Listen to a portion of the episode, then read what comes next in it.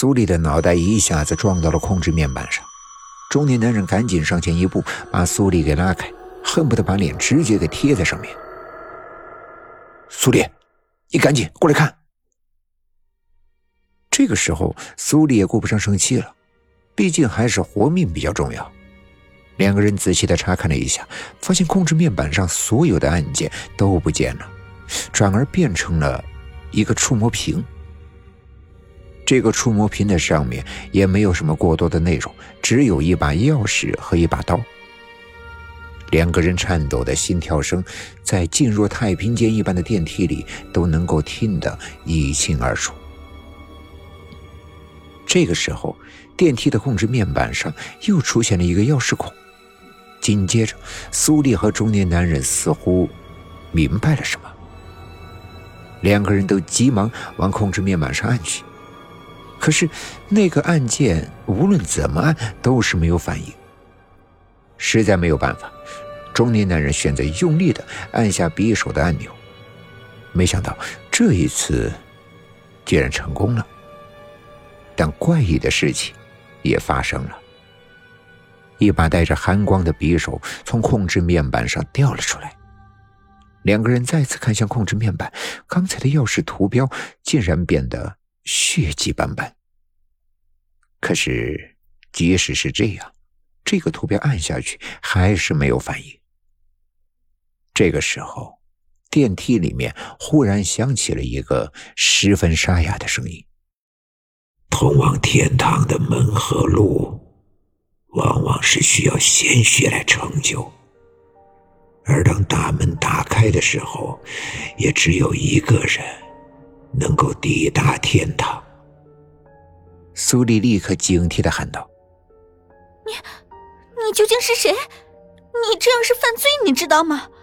我没有去起诉你，你个死变态，赶紧放我出去，不然，不然我男朋友是不会放过你的。”中年男人紧握拳头，并看了他一眼，那个沙哑的声音就好像是听到了什么天大的笑话一样。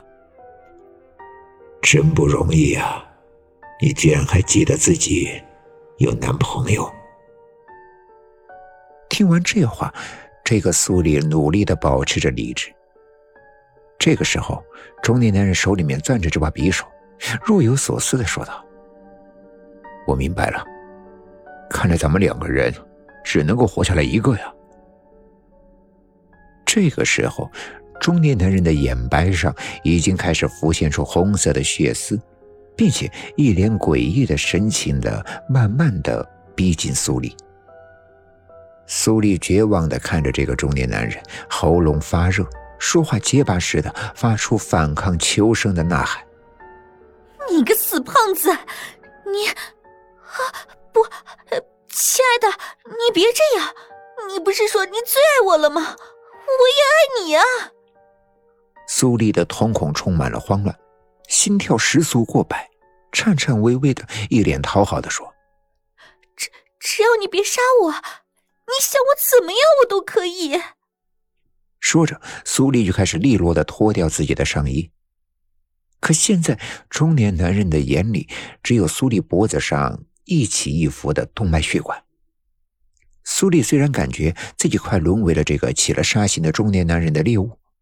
可为人的求生欲望让他无法甘心惨死。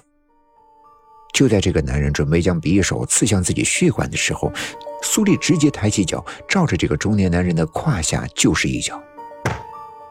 中年男人早已经被酒色掏空了身体，躲闪不及，被苏丽一脚命中。他双手捂着自己的痛处，跪倒在地，手中的匕首掉在了他旁边。苏丽立马捡起了匕首，朝着这个中年男人的脖子就猛扎了下去。